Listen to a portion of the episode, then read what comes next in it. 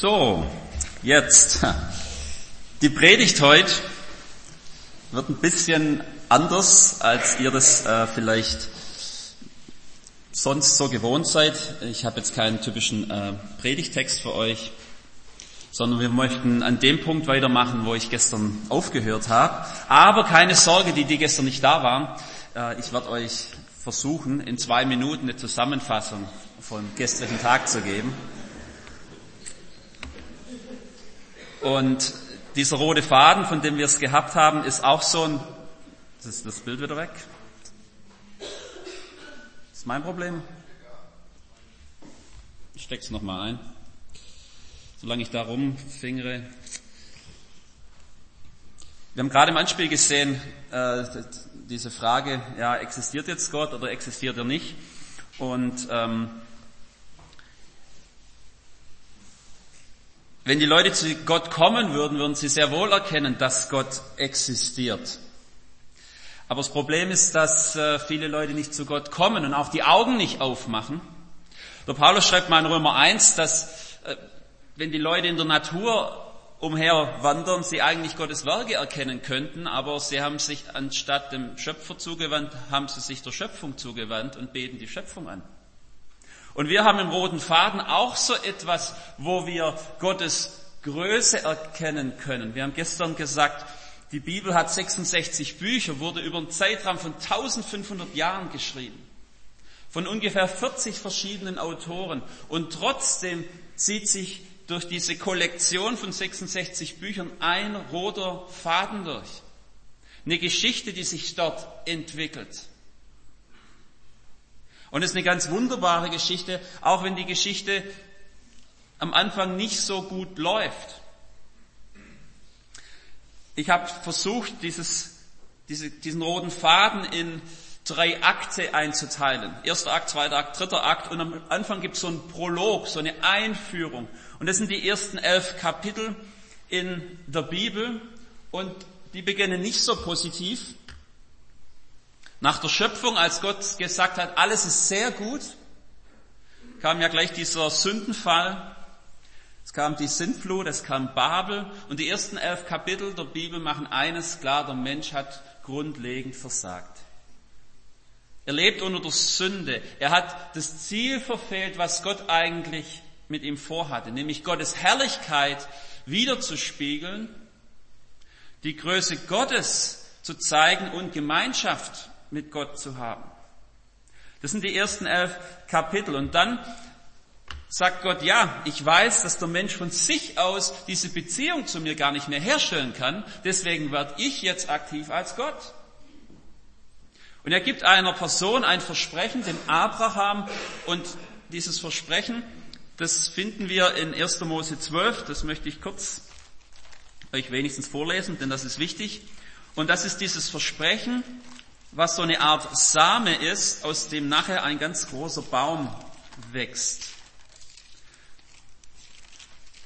1. Mose 12, da heißt es, der Herr sprach zu Abraham, geh aus deinem Vaterland und von deiner Verwandtschaft und aus deines Vaters Hause in ein Land, das ich dir zeigen will. Und dann kommt das Versprechen.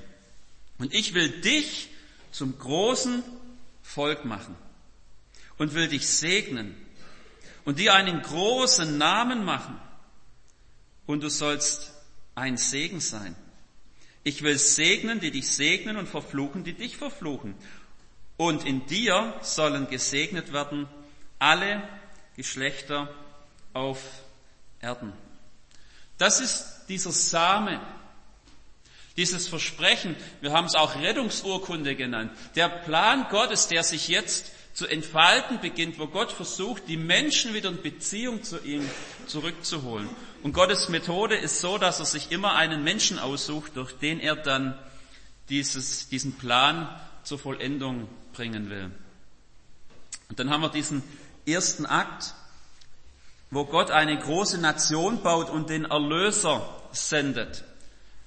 Ich habe da euch so ein Schaubild an die Wand geworfen, für die, die nicht da waren.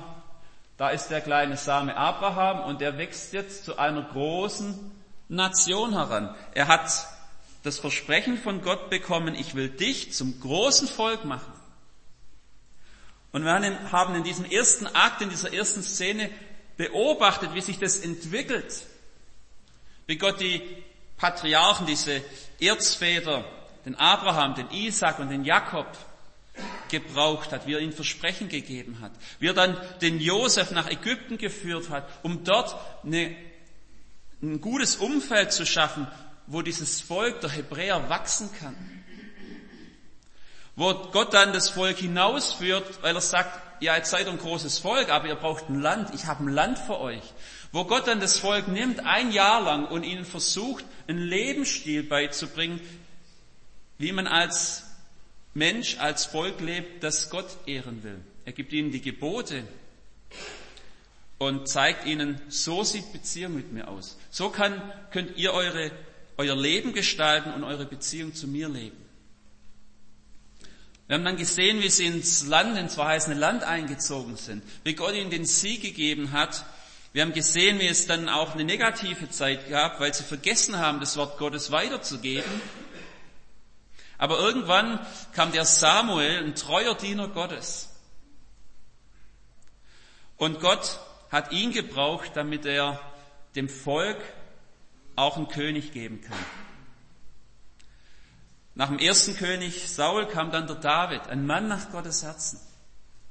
Einer, der Gott im Mittelpunkt gehabt hat, oder wie es bei euch hier heißt, lasst uns aufsehen zu Jesus, zu Gott. Und er wollte Gott einen Tempel bauen, weil er gesagt hat, ja, wir wollen diese Beziehung mit Gott leben in unserem Volk, in unserer Hauptstadt Jerusalem. Ich möchte ihm ein Haus bauen. Und Gott hat gesagt, sorry David, das darfst du nicht, du hast Blut an deinen Händen weil du so viele Kriege geführt hast, aber dein Sohn soll das machen. Und ich verspreche dir, auf deinem Thron wird einer sitzen bis in alle Ewigkeit. Und dann kam der Salomo und hat Gott diesen Tempel gebaut und dann lesen wir bei der Einweihung des Tempels, wie die Herrlichkeit Gottes in diesen Tempel eingezogen ist. Sichtbar.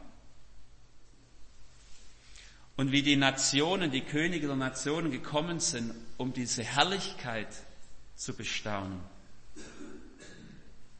Und so dient die Nation Israel als so eine Art Minimodell, das die Herrlichkeit Gottes zeigt. Denn das war Gottes Ziel. Er sagt in 4. Mose 14, 21, denn so wahr als ich lebe, soll alle Welt der Herrlichkeit des Herrn voll sein.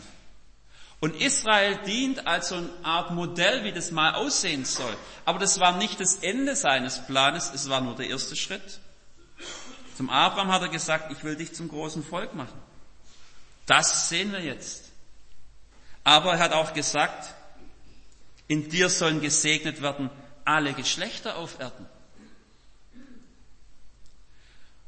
Und das sehen wir dann in der nächsten Szene dieses ersten Aktes. Zuerst mal geht es bergab. Das Volk wendet sich von Gott ab, das Reich teilt sich, das Nordreich wird von den Assyrern eingenommen, das Südreich wird später von den Babyloniern eingenommen. Sie müssen in Gefangenschaft gehen nach Babylon. Und man denkt, boah, Gottes Plan, der kommt eher zum Ende, als dass sich da was entwickelt. Aber Gott ist immer schon zwei, drei Schritte voraus und er holt dieses Volk, dieses Rest Israel aus der Gefangenschaft zurück, aus Persien, das war dann die nächste Großmacht. Und durch diesen Rest Israels kommt dieser Verheißene, dieser Messias, dieser Knecht, dieses Lamm Gottes, das die Schuld der Welt auf sich nimmt. Und wir haben gestern abgeschlossen mit dem Gedanken, dass Jesus am Kreuz gestorben ist und als er gesagt hat, es ist vollbracht und als er gestorben ist, ist im Tempel zwischen dem Heiligen und dem Allerheiligsten der Ort, wo Gott gewohnt hat, ist der Vorhang zerrissen, von oben an nach unten aus. Gott selber hat den Weg wieder frei gemacht, dass der Mensch in Beziehung mit Gott hineinkommen darf. Und Jesus hat durch seine Auferstehung den Tod besiegt. Da ist eine Hoffnung auf ein Leben nach dem Tod, auf eine Gewissheit der Ewigkeit in der Gemeinschaft mit Gott. Und das ist dieser erste Akt, wo diese Erlösung in die Welt hineinkommt. So, jetzt wisst ihr Bescheid. Und jetzt geht's weiter mit dem zweiten Akt. Es ist ja noch nicht zu Ende. Jesus ist gestorben und auferstanden. Das Werk der Erlösung ist vollbracht. Aber das muss ja unter die Leute kommen. Man muss es ja hören. Heute Morgen habe ich einen Vers gehört in der Gebetsrunde aus Römer 10, 17. Der Glaube kommt durch die Predigt. Die Predigt durch das Wort Christi. Wenn wir nicht das Wort Gottes hören, wie sollen wir uns bekehren? Wie sollen wir dieses Geschenk Jesu annehmen? Und deswegen ist dieser zweite Akt so wichtig. Da geht es darum, wie Jesus seine Gemeinde baut als, ich nenne es mal so, Verkündigungskanal. Dass die Botschaft der Erlösung in die Welt hinauskommt. Das ist dieser zweite Akt. Die Gemeinde als Verkündigungskanal. Und wir sehen in diesem zweiten Akt, dass jetzt was sich verändert. Die Nation Israel spielt jetzt vorläufig, und ich sage bewusst vorläufig, keine Rolle mehr. Sondern Jesus hatte seine Jüngerschar um sich rum. Und er sagt in Matthäus 16, Vers 18 zum Petrus, Matthäus 16, Vers 18. Du bist Petrus. Und auf diesen Felsen, Petros heißt ja Fels, und auf diesen Felsen will ich meine Gemeinde bauen. Es ist nicht mehr die Rede von, will ich meine Nation bauen, sondern meine Gemeinde. Hier verändert sich was. Hier wechselt was von der Nation Israel zur Gemeinde Jesu. Jetzt ist auch nicht mehr Gott der Vater so sehr der Regisseur, der das alles gelenkt hat. Jetzt ist es Jesus Christus durch seinen Heiligen Geist, der die Dinge in die Hand nimmt. Und durch seine Gemeinde diese Verkündigung in die Welt hinausbringt. Und die Jünger sind dazu das Fundament. Es gibt einen riesen Vorteil der Gemeinde gegenüber einer Nation. Eine Nation, so wie Israel es war im Alten Testament, war zunächst mal eine politische Sache. Ja, das, die hatten ein Land, die hatten Zivilgesetze, die hatten Politiker, die hatten Regenten. Und das ist nicht so praktisch, um das Evangelium in die Welt hinauszubringen. Wenn wir die Gemeinde anschauen, da geht es nicht um Politik. Da geht es auch nicht um Ländereien oder um Armeen, sondern da geht es allein um die Botschaft von Jesus Christus. Und das ist egal, ob ich im Kommunismus groß geworden bin, im Sozialismus, im Kapitalismus oder sonst irgendwas. Ob ich in einem freien Land oder in einem Land, wo Leute verfolgt werden oder unterdrückt werden lebe, im Land, wo es wo es Reiche gibt oder im Land, wo es Arme gibt oder wo es beides gibt, das spielt da keine Rolle. Die Botschaft ist, ich nenne es mal so, global. Und Jesus hat eine globale Sache im Blick. Wenn wir von Globalisierung reden, das ist keine Erfindung des 20. Jahrhunderts. Jesus hatte das schon lang im Blick. Und die Jünger, die bilden dieses Fundament dieser Gemeinde. Sie wurden ja dann nicht mehr Jünger genannt, sondern Apostel, Botschafter, Gesandte, die die Botschaft unter die Leute bringen. In diesem zweiten Akt gibt es sieben Schritte. Der erste haben wir gerade gesehen. Der zweite, diese Jünger, als Jesus zu ihnen sagt in Matthäus 28, geht in alle Welt, predigt das Evangelium, macht zu Jüngern alle Völker. Könnt ihr euch vorstellen, wie die sich gefühlt haben müssen? Äh, Jesus, wir sind elf.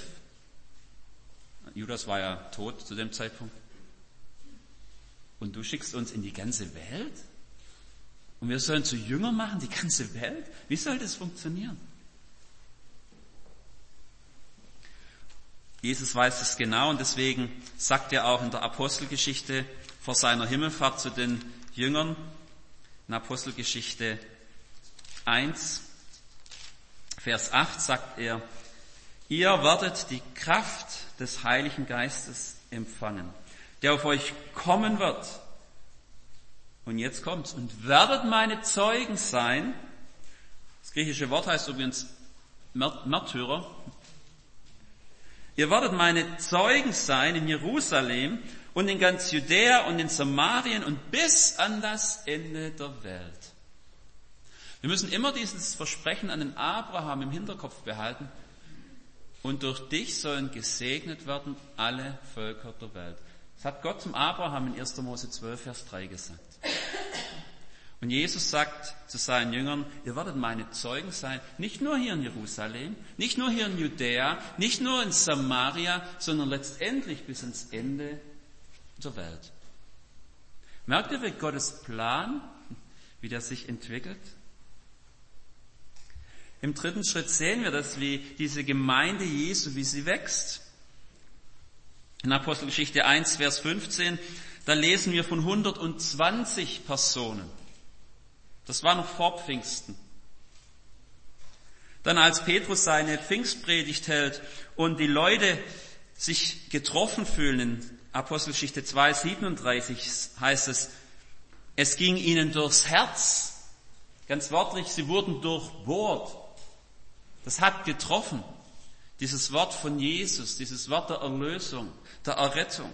Und dann fragen sie den Petrus und die anderen Apostel, ihr Männer, liebe Brüder, was sollen wir tun? Was machen wir jetzt? Das stimmt, was sie gesagt hat. Das leuchtet uns ein. Das ist diese frohe Botschaft. Und Petrus sagt in Vers 38, tut Buße. Und jeder von euch lasse sich taufen auf den Namen Jesu Christi zur Vergebung eurer Sünden. So werdet ihr empfangen die Gabe des Heiligen Geistes. Petrus ruft zur Bekehrung, zur Umkehr auf. Und wer umkehrt zu Jesus, wer sich abkehrt von seinem alten Leben, wer sich hinwendet zu Jesus, der bekommt diese Vergebung der Sünden zugesprochen und er empfängt die Gabe des Heiligen Geistes.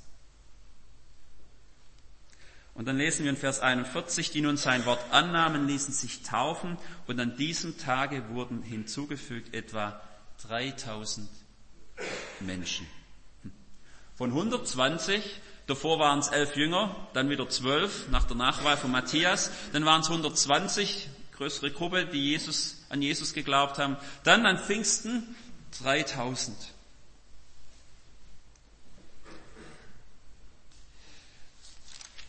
Wenn wir weiterschauen in Kapitel 4, Vers 4, da heißt es, aber viele von denen, die das Wort gehört hatten, wurden gläubig und die Zahl der Männer stieg auf etwa 5000. Hier ist von 5000 Männern die Rede. Da entwickelt sich etwas. In Kapitel 5, Vers 4 lesen wir,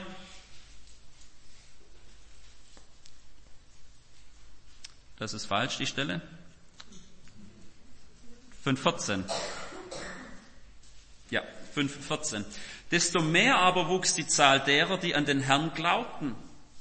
Eine Menge Männer und Frauen. Jetzt wird gar nicht mehr gezählt. Das heißt nur noch eine Menge. Seht ihr wieder, was sich entwickelt? Und Jesus hat gesagt, ihr werdet die Kraft des Heiligen Geistes empfangen. Diese Dynamis, das heißt Kraft, diese Sprengkraft, diese Dynamik des Heiligen Geistes wird euch gebrauchen. Ich werde durch meinen Geist, durch euch wirksam sein. Die Leute bekehren sich und werden gläubig. Und die Gemeinde in Jerusalem, sie wächst und wächst und wächst. Und die fühlen sich alle, ich sag's mal so, pudeles wohl. Habt ihr diesen Ausdruck hier im Westerwald? Gut. Na, so eine Wohlfühlatmosphäre. Oh, Gemeindewachstum. So schön. Wir feiern Abendmahl, wir beten zusammen und sitzen unter der Lehre der Apostel. So schön. Und sie haben darüber vergessen, dass Jesus ihnen was gesagt hat? Geht hinaus in alle Welt. Und so wie sich das Volk damals in Ägypten vermehrt hat, so hat sich die Gemeinde in Jerusalem vermehrt. Und so wie Gott gesagt hat, ihr müsst raus aus Ägypten. Das ist nicht das, was ich für euch bereit hat. Das ist noch nicht der Ende meines Planes für euch als Nation. So sagt er auch zur Gemeinde, das ist nicht alles Jerusalem. Ihr müsst raus. Und deswegen ist dieser vierte Schritt, dieser Auszug der Gemeinde.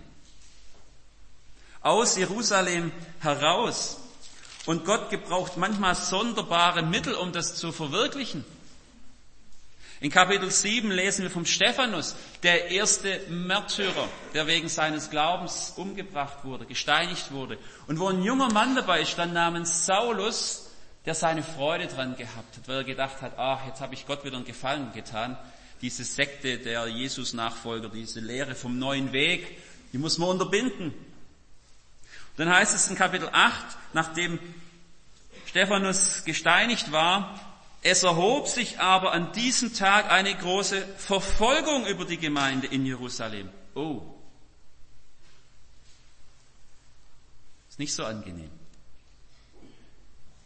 Die mussten plötzlich fliehen wegen ihres Glaubens an Jesus. Die wurden verfolgt.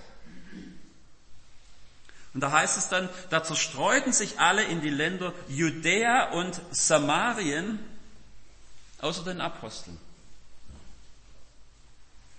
Habt ihr heute das Wort Judäa und Samaria schon mal gehört? Apostelgeschichte 1.8. Jesus sagt, und ihr werdet meine Zeugen sein in Jerusalem, in Judäa, in Samarien und bis ins Ende der Welt. Und weil die Gemeinde sich so wohl gefühlt hat, glaube ich, dass Gott ganz bewusst auch diese Verfolgung gebraucht hat, damit diese Botschaft der Erlösung endlich aus Jerusalem herauskommt und dass die umliegenden Regionen das Wort auch hören. Und da heißt es in Vers 4, Kapitel 8, die nun zerstreut worden waren, zogen umher und predigten das Wort.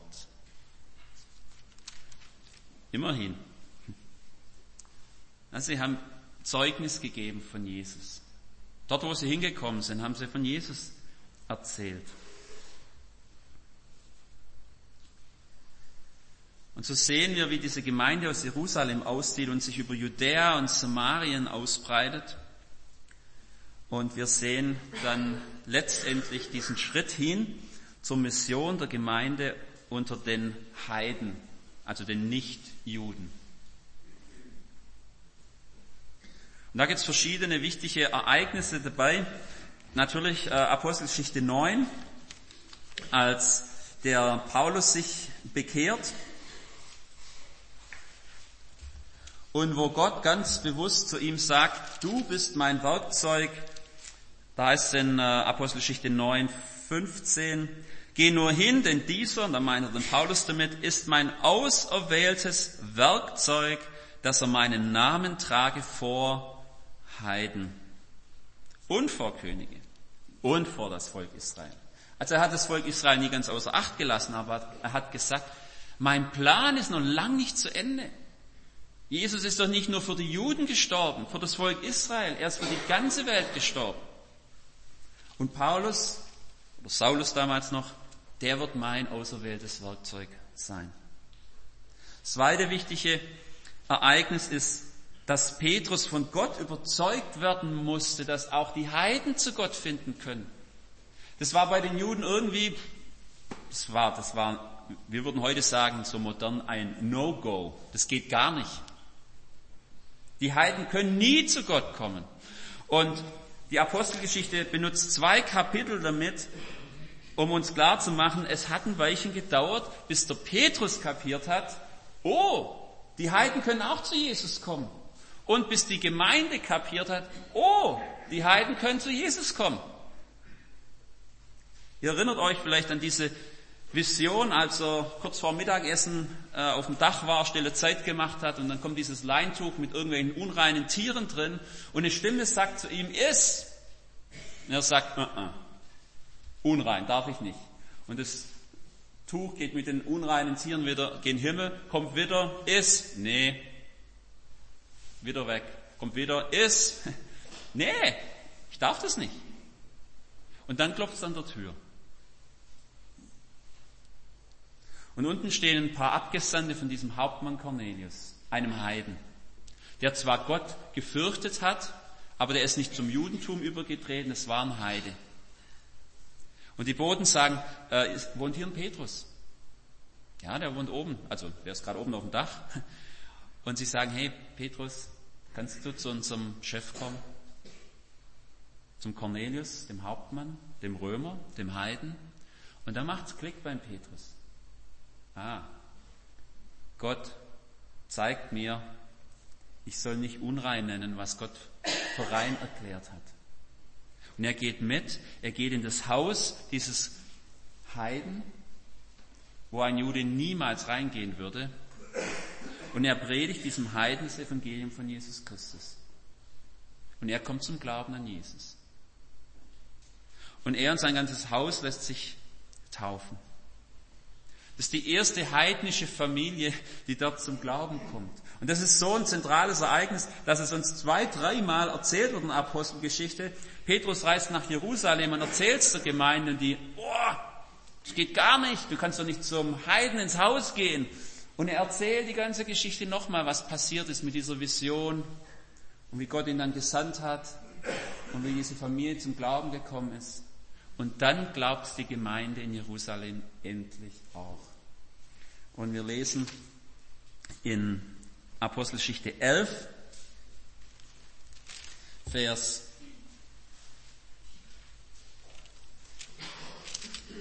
18. Als sie das hörten, schwiegen sie still und lobten Gott und sprachen, so hat Gott auch den Heiden die Umkehr gegeben, die zum Leben führt.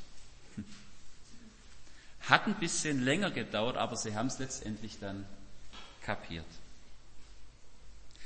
Und im sechsten Schritt sehen wir, wie gleich im Anschluss, wie die erste heidnische Gemeinde entsteht.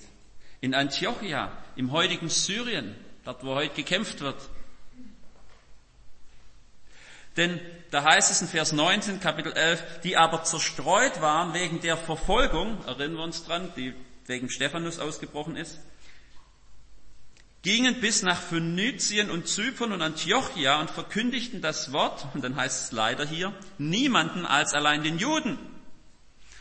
Jetzt kommt das Schöne. Es waren aber einige unter ihnen, Männer aus Zypern und Kyrene, die kamen nach Antiochia und redeten auch zu den Griechen, oder wir können auch übersetzen, zu den Heiden. Und predigten das Evangelium vom Herrn Jesus. Und die Hand des Herrn war mit ihnen und eine große Zahl wurde gläubig und bekehrte sich zum Herrn.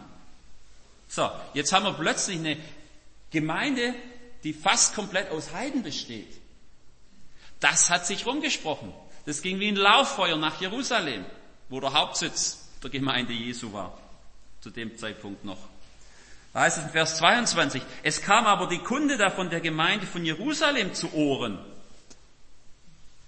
Und sie sandten Barnabas, dass er nach Antiochia ging. Warum haben die ihn wohl gesandt? Geh da mal hin und guck nach dem Rechten, ob das wirklich sein kann.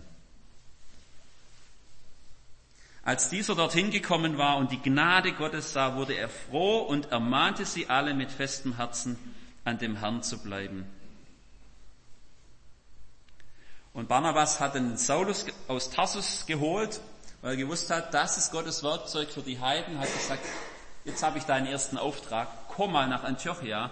Und sie blieben ein Jahr dort und haben die Gemeinde gelehrt. Und da heißt es am Ende von Vers 26, in Antiochia wurden die Jünger zuerst Christen genannt. Das, das erste Mal, dass das Wort Christen in der Bibel erscheint. Jetzt haben wir die erste nicht-jüdische, heidnische Gemeinde. Und die werden Christen genannt.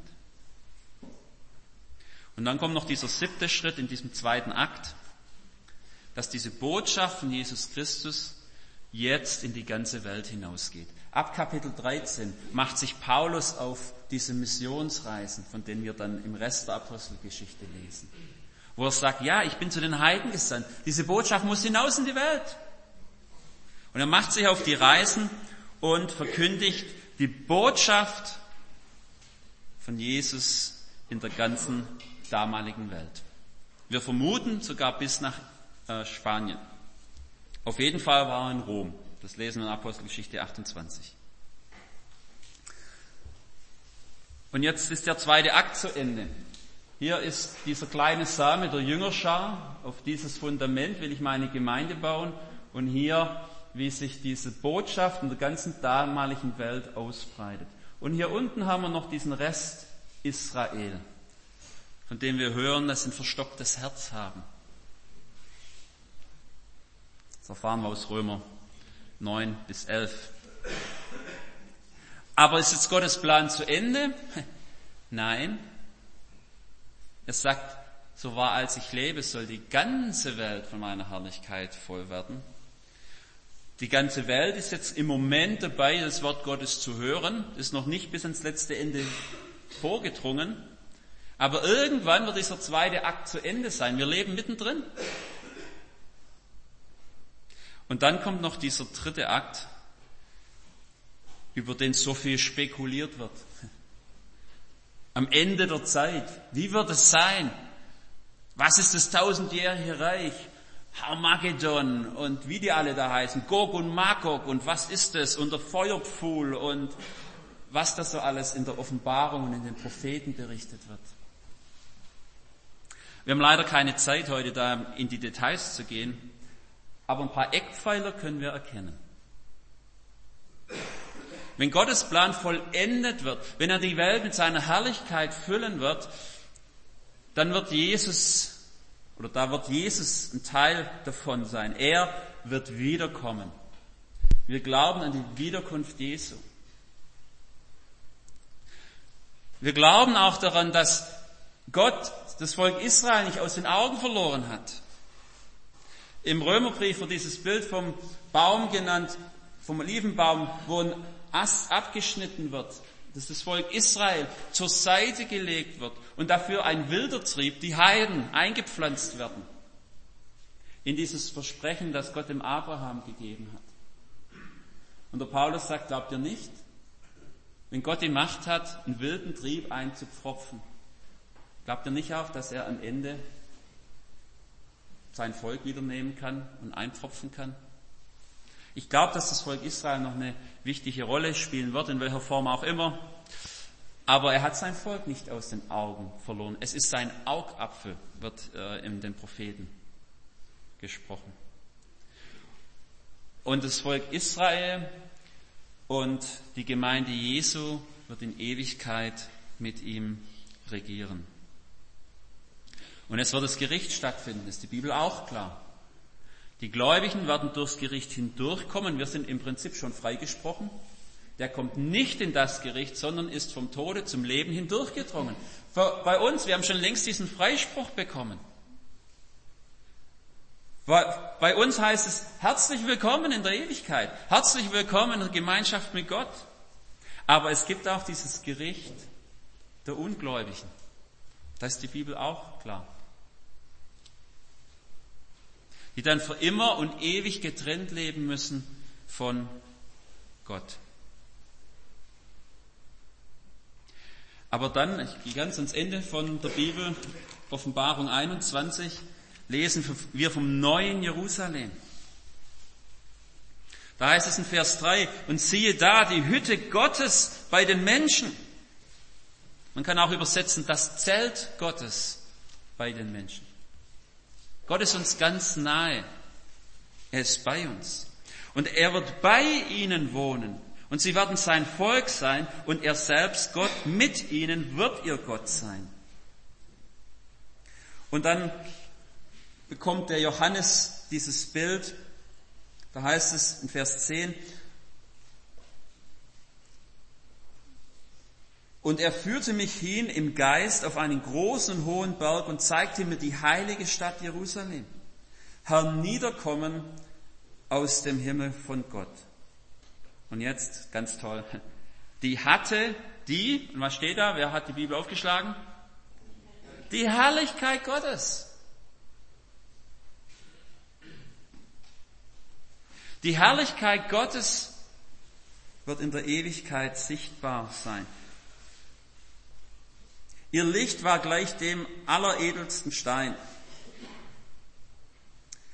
Und erzählen wir das Volk Israel und die Gemeinde Jesu versammelt und dann heißt es in Vers 22, und ich sah keinen Tempel darin. Ich glaube nicht, dass es in der Ewigkeit einen Tempel geben wird. Steht da zumindest drin. Ich sah keinen Tempel darin. Warum nicht?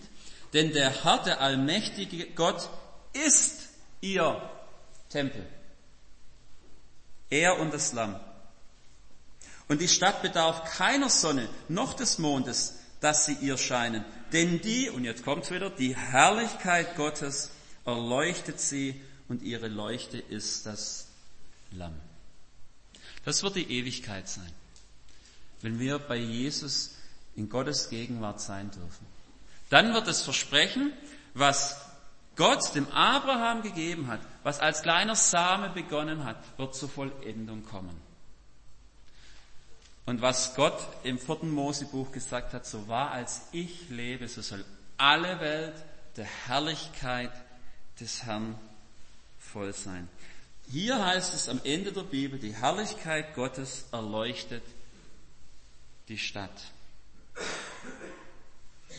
Gott bei den Menschen. Immanuel, Gott mit uns. Und das ist dieser rote Faden, der sich durch die Bibel durchzieht. Vom ersten Kapitel bis ins letzte. Und das mit Jesus am Kreuz möchte ich am Schluss auch noch betonen. Das war kein Notfallplan.